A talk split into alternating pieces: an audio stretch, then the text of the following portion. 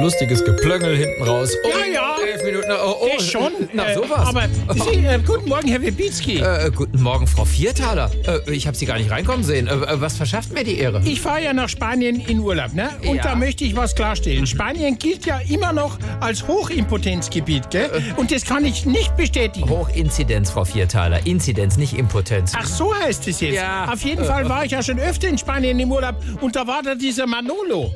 dieser Manolo. Ja, genau.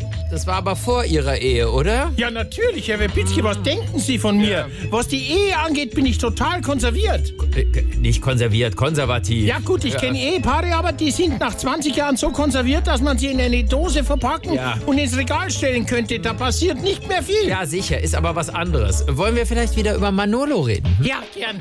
Das war ein Bild von einem Mannsbild. Schwarze Haare, schwarze Augen, das schwarze Hemd offen bis zum Bauchnabel, weiße Hose und an den Füßen ein paar Bocadillos. Espadrillos, ein Bocadillo ist ein Sandwich. Ja, erst waren wir beim Essen, dann haben wir Flamingo Ach, getanzt. Frau Viertaler, jetzt ist aber gut. Es ist Flamenco. und dann Caramba, Carajo, Ole. Ja, toll. Also, Frau Viertaler, nochmal. Spanien ist ein Hochinzidenzgebiet. Das hat mit Potenz absolut nichts zu tun. Ach so. Hätten wir das wenigstens klären? Dann ja. habe ich was missverstanden. Ja. Auf Wiedersehen, Herr Webitzki, oder wie der Spanier sagt, Adidas. Adios. Michael Werbitzki und Sascha Zeus in der SWR 3 Morning Show.